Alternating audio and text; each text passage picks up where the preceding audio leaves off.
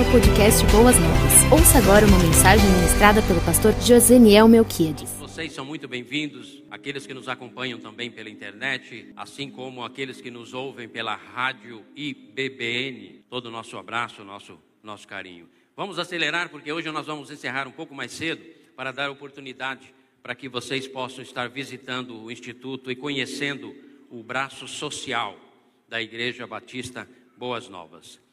Estamos trabalhando sobre a, o propósito de Deus ou os propósitos de Deus para a família cristã. O mês de maio sempre é um mês que separamos para tratarmos de assuntos relacionados à família, ao casamento, à criação de filhos e todos os embates que eu e você enfrentamos. Não quero compartilhar com vocês apenas e tão somente um texto bíblico olhando do ponto de vista teológico ou teórico Quero compartilhar com vocês aquilo que vem pontuando a minha existência e a existência da minha família. É por isso que a Escritura nos diz que os nossos filhos e filhas, a nossa descendência, é o nosso maior tesouro e é aquilo que depõe contra ou a favor de nós.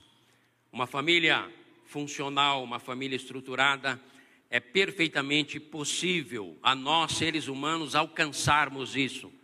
Não é uma utopia, não é uma um propósito meramente ou tão somente espiritual, ou quem sabe para alguns. É o propósito de Deus para cada um de nós, principalmente nós, o seu povo. Em Cristo Jesus, na palavra, no poder do Espírito Santo, debaixo da convivência eclesiástica ou da, da Igreja de Cristo Jesus, é perfeitamente possível eu e você vencermos o mundo, vencermos tudo aquilo que conspira contra a família. E Deus sempre teve uma grande preocupação e sempre trabalhou ah, junto ao seu povo no sentido de orientá-los para que eles, em primeiro lugar, acreditassem nessa possibilidade. Em segundo lugar, buscasse os meios pelos quais essa possibilidade se tornaria fato concreto.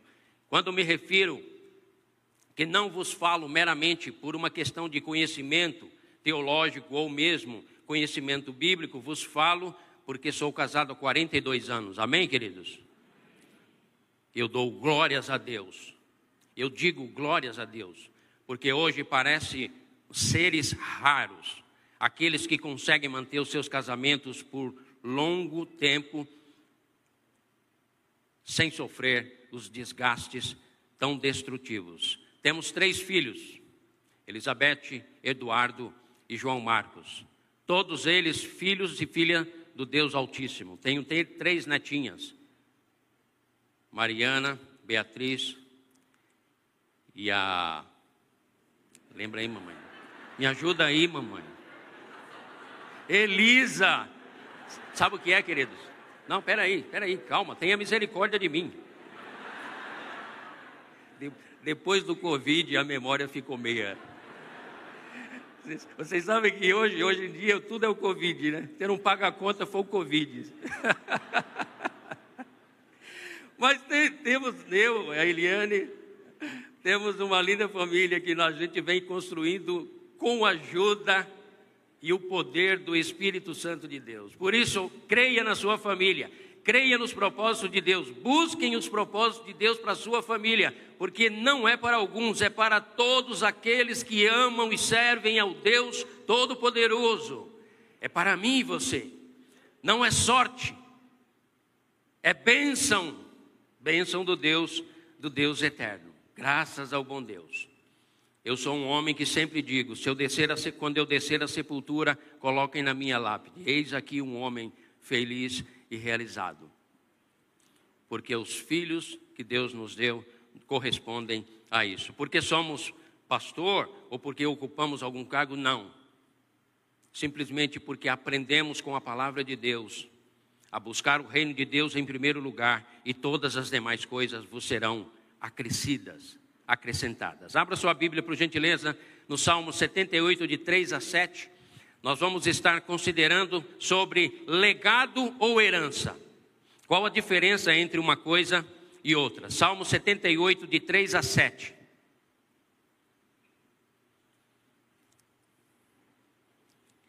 Assentados mesmo, como os irmãos se encontram, eu leio para vocês e vocês me acompanham na, na, no telão.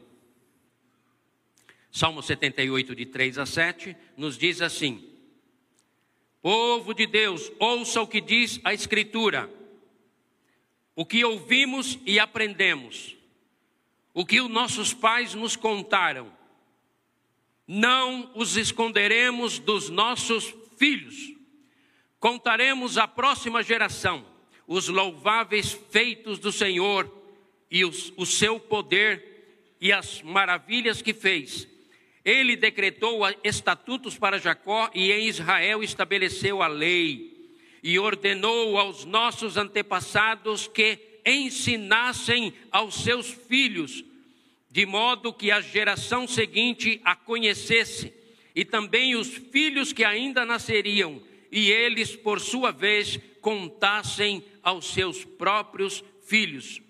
Então, como resultado disso, eles porão ou colocarão a confiança em Deus, não esquecerão seus feitos e obedecerão aos seus mandamentos. Amém, queridos? Você tem feito isso?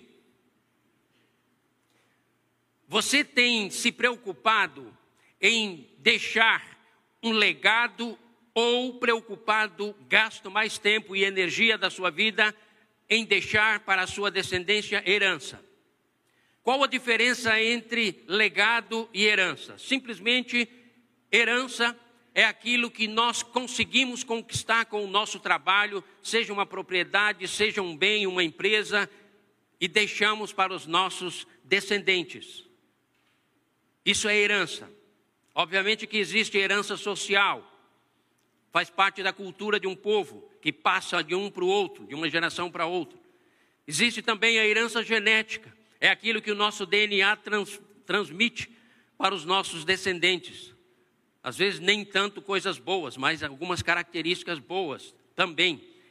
Então, herança corresponde ao que nós deixamos para, para a nossa descendência.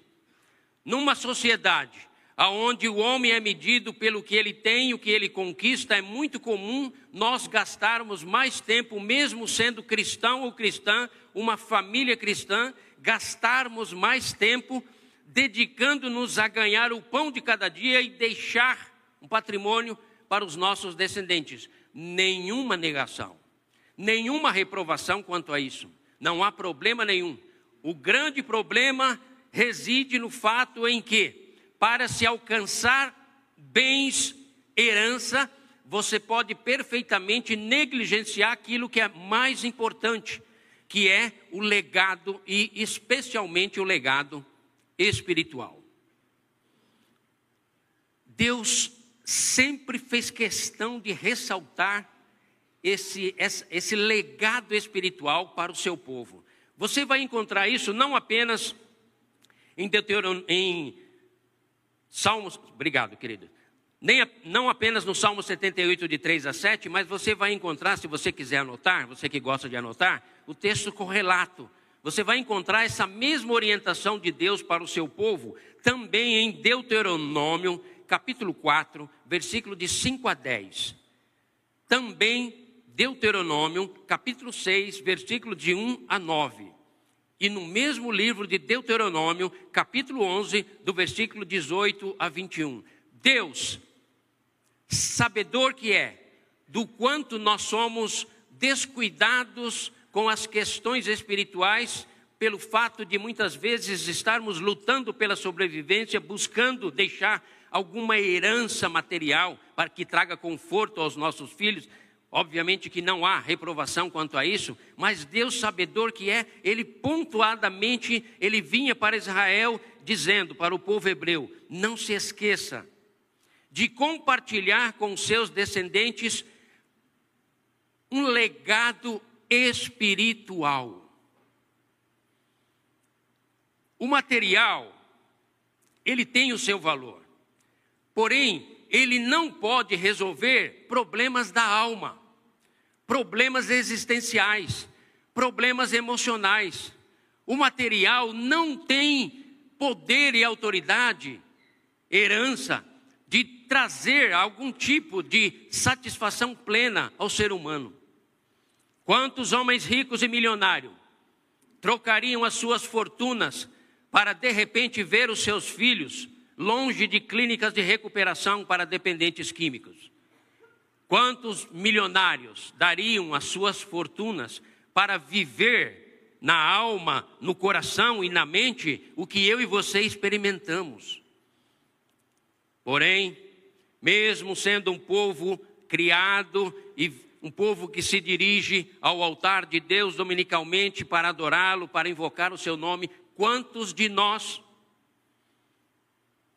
não temos deixado ou não temos nos preocupados e nem temos ciência da necessidade de deixarmos para nossa descendência, filhos e filhas, netos e netas, um legado espiritual. É muito interessante quando a gente observa e lê a respeito da cultura hebraica e onde começava o sistema educacional na cultura hebraica, começava no lar. Por isso que Deus dá essa orientação para o salmista, para que ele ressaltasse a sua descendência os feitos de Deus, porque é no lar. É no seio da família onde se inicia os primeiros passos do legado espiritual. Não é na igreja. A igreja é um complemento nesse processo.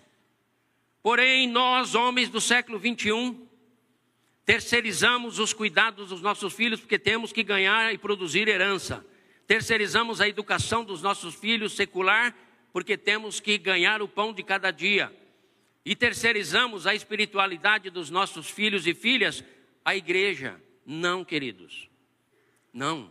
Deus diz para o povo hebreu: cada hebreu, homem ou mulher, deveria pontuar e marcar o coração do seu filho e da sua filha, andando, sentado, deitado, interagindo num momento de brincadeira e distração, sempre encucando. A palavra que nós temos nas Escrituras, principalmente em Deuteronômio, é encucando, é fazendo a cabeça, não no sentido de manipulação, mas no sentido de disciplina dirigida, de disciplina do ensino. Porque se assim não for, amados, eu e você corremos o risco de criar os nossos filhos até o momento em que você tem o controle sobre ele dentro das nossas igrejas. Mas num dado momento em que ele ganha autonomia, ele não tem consistência, ele não tem fundamento. Por quê? Porque papai e mamãe só louvavam a Deus, só havia louvores ao Altíssimo quando iam aos domingos à igreja. Durante a semana, papai e mamãe não eram adoradores que adoram o Pai em espírito e em verdade. Vou dizer a vocês, não funciona, queridos. Não funciona. É por isso que Deus didaticamente vem na minha e na sua direção num mês de maio como esse, onde trabalhamos a respeito dos propósitos de Deus para a família cristã, para dizer: ei, papai, ei, mamãe, ei, papai que está nos assistindo, é tempo de você descer da tua característica de homem ou mulher espiritual e ganhar essência na tua alma e no teu coração, porque há um Deus no céu que cuida da família e que diz para mim, papai, diz para você, papai, para você, mamãe, que ele espera, ele deseja, é vontade e propósito dele que cada um de vocês transmitam aos seus filhos um legado mas um legado espiritual. Sem essa consciência e essa consistência, eu e você vamos naufragar. E não adianta buscar a justificativa de que deixou no Ministério Infantil de Boas Novas de 0 a 5 anos e o menino entrou para a adolescência e entrou para a juventude e hoje ele não sai das baladas. Hoje há mais atração no mundo secular do que no reino de Deus. Não adianta se justificar, queridos. O que você pode é no, na reclusão do seu quarto clamar ao Deus Todo-Poderoso, pedir para que Ele tenha misericórdia de você da sua família, do seu filho ou da sua filha. É por isso que a Escritura nos convida não a abraçarmos conceitos religiosos, teológicos ou acadêmicos. Muito embora todos eles tenham seu devido valor. As Escrituras nos convidam a sermos retransmissores, aqueles que foram impactados pelo Deus Todo-Poderoso e entendem que devem compartilhar isso, especialmente com os seus, com a sua descendência. E dá certo, queridos. Funciona. Funciona porque um dia eu estava debaixo de uma árvore e o vento batia sobre as folhas e eu estava com meu pequeno do lado, o Eduardo, meu filho do meio, e eu comecei a compartilhar com ele, filho. Tá vendo as folhas das árvores balançando? Você vê o vento? Não, pai. Você consegue enxergar, tocar no vento? Não. Falei, assim é o Espírito de Deus que sopra onde quer e faz a obra que Ele quer. Esse é o Espírito que Deus diz: eu outorgo Ele, eu dou Ele a vocês como parte da minha própria essência, alguém igual a mim. É por isso, filho, que eu e você devemos sempre orar a Deus Senhor Deus, enche-me com teu Espírito Santo, porque andai em espírito e não cumprireis as concupiscências da carne. Sabe, filho, e isso é vibrante, isso é magnífico, porque isso preenche a alma humana. Isso é de Deus, é o Espírito de Deus, que não vemos, não enxergamos, não tem cor, não tem cheiro, mas é real e presente na vida de todos aqueles que invocam: Filho, vamos amar a Deus e o Espírito Santo de Deus? E ele me respondeu: Vamos, Pai, vamos buscar sempre a orientação do Espírito Santo de Deus. Amados, eu não tenho nenhum auréola sobre a minha cabeça, eu sou um homem mortal, falível, com as minhas deficiências, como qualquer um de vocês, mas eu posso garantir a vocês nesta manhã: funciona, porque é vontade de Deus. O que não funciona é religiosidade de aparência. O que não funciona é carregar a Bíblia na mão e não tê-la impregnada na alma. O que não funciona é dominicalmente vir aos templos, mas durante a semana viver como um homem secular, um homem carnal, um homem natural. Não funciona, queridos, porque o seu filho pode até olhar para você e respeitar o que você fala e aceitar, mas lá no fundo do seu coração ele diz: Papai e mamãe, não são leais ao Deus a quem eles dizem servir. Porque no templo eles erguem as mãos para louvar a Deus, mas em casa eles se agridem, se desrespeitam.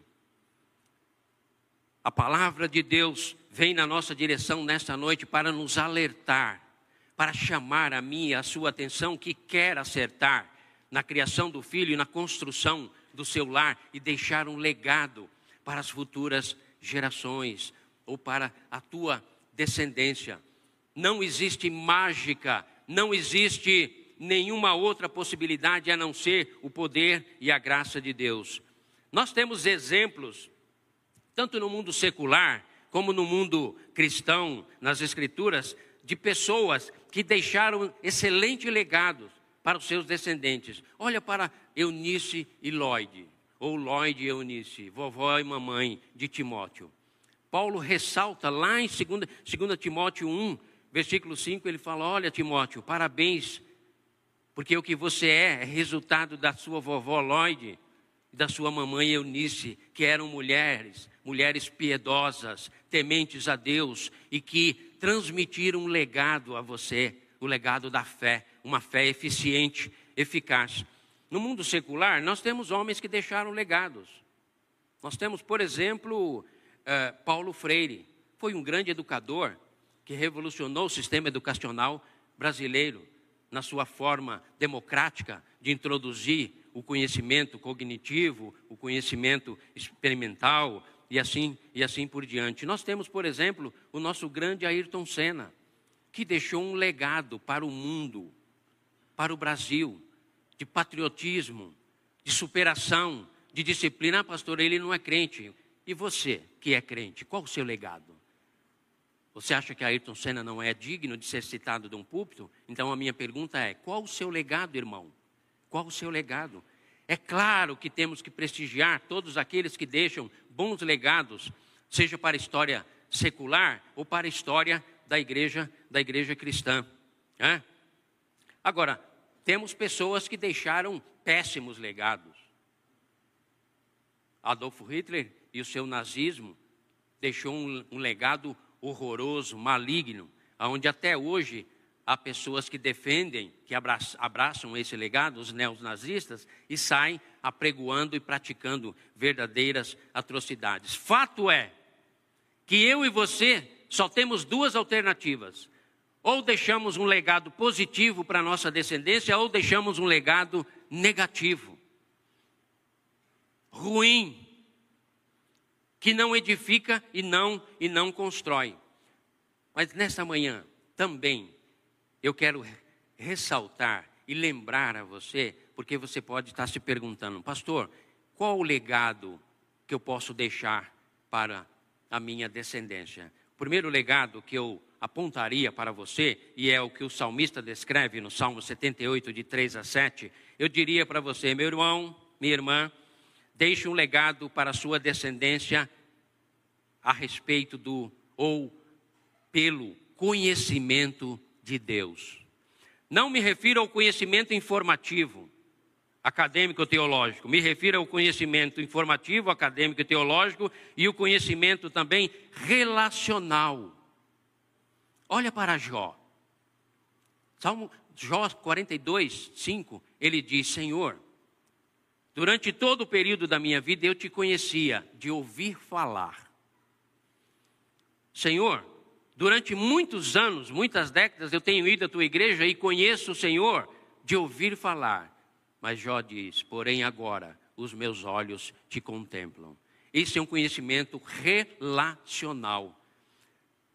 O conhecimento relacional é um dos maiores legados que nós podemos deixar para os nossos filhos e filhas, porque é através dessa interação, desse relacionamento com Deus, que vem o entusiasmo da alma que vem a compreensão a respeito do próprio Deus. Se alguém perguntar para você o que você sabe sobre os atributos de Deus, qual seria a sua resposta? Se alguém vier a você e perguntar o que você sabe sobre os atributos ou as perfeições de Deus incomunicáveis ou os atributos comunicáveis, o que você entende sobre o, a Santíssima Trindade? Se alguém indagar você o apóstolo Pedro nos declara assim: estejam prontos para responder a qualquer um que vos perguntar a razão da vossa fé. Porém, sem esse conhecimento informativo que vem através, é adquirido através de informações, e esse conhecimento relacional, você tem teoria sobre Deus. Só que na hora que você for retransmitir isso para a sua descendência, teoria não vale. O que vale é vida é alma, é entusiasmo. Quantas vezes, amados, os teus filhos e filhas te viram chorando diante de um texto bíblico, com a alma transbordante de alegria por ter compreendido a mensagem central daquele texto. Quantas vezes o teu filho ou a tua filha te viu louvando a Deus no silêncio da tua alma, do teu coração, mas com grande entusiasmo? Quantas vezes? Quantas vezes o teu, o teu a Deus que é dado aqui é dado dentro do teu lar, na convivência com os teus filhos, teus netos ou as tuas netas. O conhecimento de Deus, amados, o conhecimento de Deus sobre a pessoa de Deus, os seus atributos, sua vontade soberana, sua vontade permissiva, seus propósitos, seu agir, sua voz, Quantas vezes nós nos relacionamos com Deus ou tentamos nos relacionar com Ele como se fosse uma via de mão única, onde eu falo, mas não ouço nada.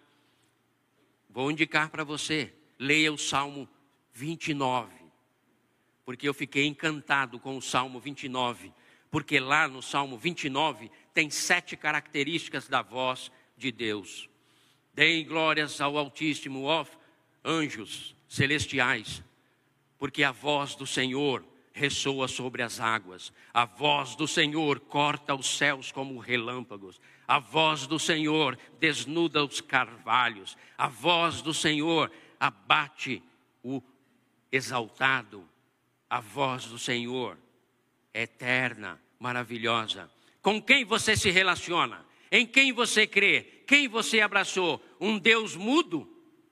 Ou um Deus que fala e tem voz? Pastor, faz muito tempo que eu não ouço a voz de Deus. Havendo Deus, antigamente falado através dos profetas, por sonhos e visões, falou-nos nos últimos dias através do Filho, a quem constituiu o herdeiro, sucessor e mediador entre nós e Ele. Deus nos fala através da Sua palavra, Deus nos fala através do Seu Espírito Santo, Deus nos fala na sensibilidade do nosso ser. E é exatamente a voz de Deus que vai gerar, produzir esse conhecimento mais efetivo, mais real, menos teórico, mais real, portanto, mais transformador. Esse é um legado que as futuras gerações precisam, amados. Sabe por quê? Como eu disse ontem na juventude, as próximas gerações vão trabalhar com o metaverso. Vocês já ouviram falar isso? O mundo virtual, o mundo da ilusão, o mundo imaginário, o mundo do avatar. Se nós não ensinarmos os nossos filhos que o nosso Deus é real e presente, todo-poderoso e supremo, e que tem voz e se comunica conosco, seja através da sua palavra ou da sensibilidade do seu Espírito Santo, haverá uma grande confusão na mente deles, amados. Por isso, Deus diz para nós: o que você tem mais gasto tempo em deixar para a sua descendência herança ou um legado? Sendo um legado espiritual, Deus diz: contem a eles quem eu sou. Dizem a, digam a eles como eu me manifestei através da história. Digam a eles que eu não sou um mito, uma lenda, que eu não sou uma força ativa, sou um ser, sou uma pessoa e que deixei uma marca na história da humanidade através de um povo que se chama Israel, cuja capital é Tel Aviv, mas na realidade a capital sempre foi e sempre será Jerusalém, a capital indivisível de Israel, porque lá Deus deixou a sua marca na história para que todos nós pudéssemos contar aos nossos filhos quem é aquele povo, de onde eles surgiram, os, através deles os feitos de Deus se tornaram notórios na humanidade. E Deus diz ainda: farei maravilhas no meio desse povo, não porque eles sejam melhores do que os outros, mas para que o meu nome seja conhecido sobre todos os povos, tribos, línguas e nações, e assim todos saibam que há um único Deus Gravem na mente deles: ouve, ó Israel, o Senhor nosso Deus é o único Deus, não há Deus além dele, nem maior e nem menor, nem menos poderoso ou mais poderoso, ele é único e fora dele não há Deus. Conte isso aos seus filhos, coloque na mente deles, porque só assim eles se tornarão pessoas bem resolvidas e seguras e colocarão a sua confiança total em mim. Mas é preciso que se levante uma geração que tenha a coragem de romper com a apatia e com a religiosidade ortodoxa e tenham a coragem de compartilhar autêntica e genuína espiritualidade aos seus filhos e filhas. Essa é a proposta que Deus tem. Então, em primeiro lugar, nós precisamos deixar o legado do conhecimento. Obviamente que com esse conhecimento você vai passar um próximo legado, que é o legado da satisfação. Quem conhece a Deus, quem está conhecendo a Deus cada vez mais, a satisfação na sua alma. Porque a nossa geração é tão insatisfeita. É a geração pós-moderna, é a geração da quarta revolução industrial, é a geração das cirurgias a laser, porém é a geração mais triste ou abatida, porque os meninos eram muito mais felizes quando jogavam bolinha de gude e rodavam peão do que com os dedos nos teclados dos seus potentes celulares ou computadores. Essa geração precisa desesperadamente do meu e do teu legado, de nós compartilharmos quem Deus é. E assim nós vamos produzir na alma, no coração, na vida, na espiritualidade, satisfação. Sequencialmente, a satisfação virá o contentamento, o legado do contentamento.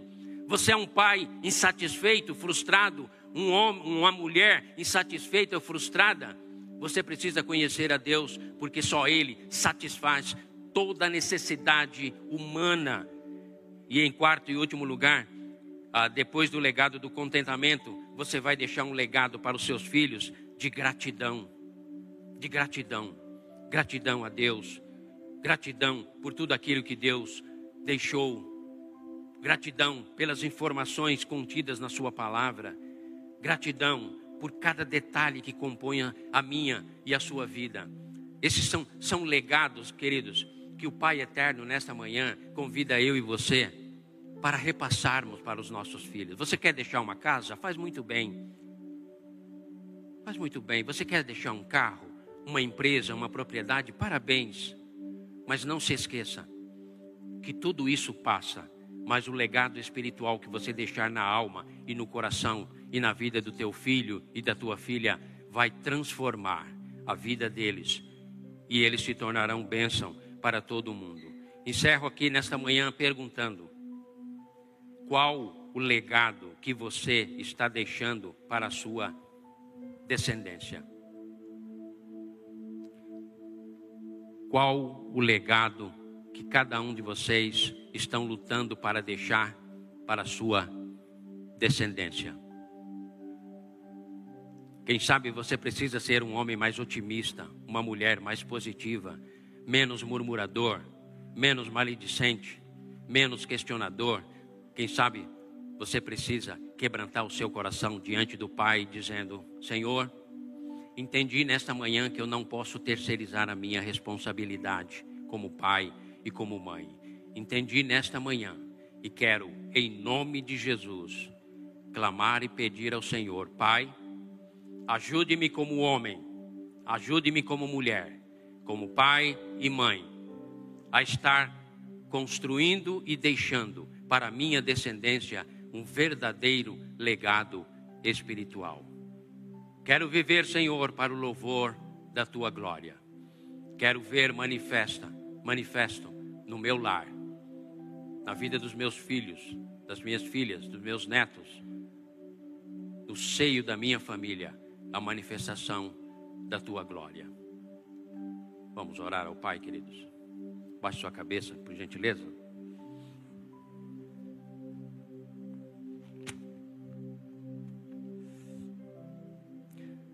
Senhor Deus, na manhã deste dia, quando o Senhor nos recorda a importância de deixarmos um legado espiritual para os nossos filhos e filhas, a nossa descendência. Pai eterno, nesta manhã, eu me junto àqueles irmãos que porventura falharam nesse contexto, falharam nessa missão, para pedirmos juntos, Pai, nos perdoe. Nos perdoe porque, quando eu deveria estar lendo a tua palavra com os meus filhos, de repente, eu estava contribuindo para a distração apenas, o lazer apenas a comodidade apenas, o conforto apenas. Pai eterno, nos perdoe nesta manhã e reaviva no nosso coração a disposição de mudarmos a nossa história e nos tornarmos homens e mulheres, pais e mães, que têm uma grande preocupação na mente: deixar um legado espiritual para os nossos descendentes. O nosso desejo é que através das nossas vidas eles aprendam a amar o Senhor, a servir ao Senhor, amar a tua igreja, a se submeter à autoridade e liderança da tua igreja, a liderança espiritual, a amarem a Bíblia Sagrada, a tua palavra. Nos perdoe, Pai, se falhamos nisso e nos ajude a reconstruirmos os nossos lares, reavermos os nossos filhos que não foram gerados para viverem longe do Senhor, mas para o louvor da tua glória. Essa é a nossa oração nesta manhã e oramos na autoridade do Filho de Deus, de Jesus Cristo. Amém. E amém. Você ouviu o podcast Boas Novas? Não se esqueça de seguir nosso canal para ouvir mais mensagens que edificarão a sua vida.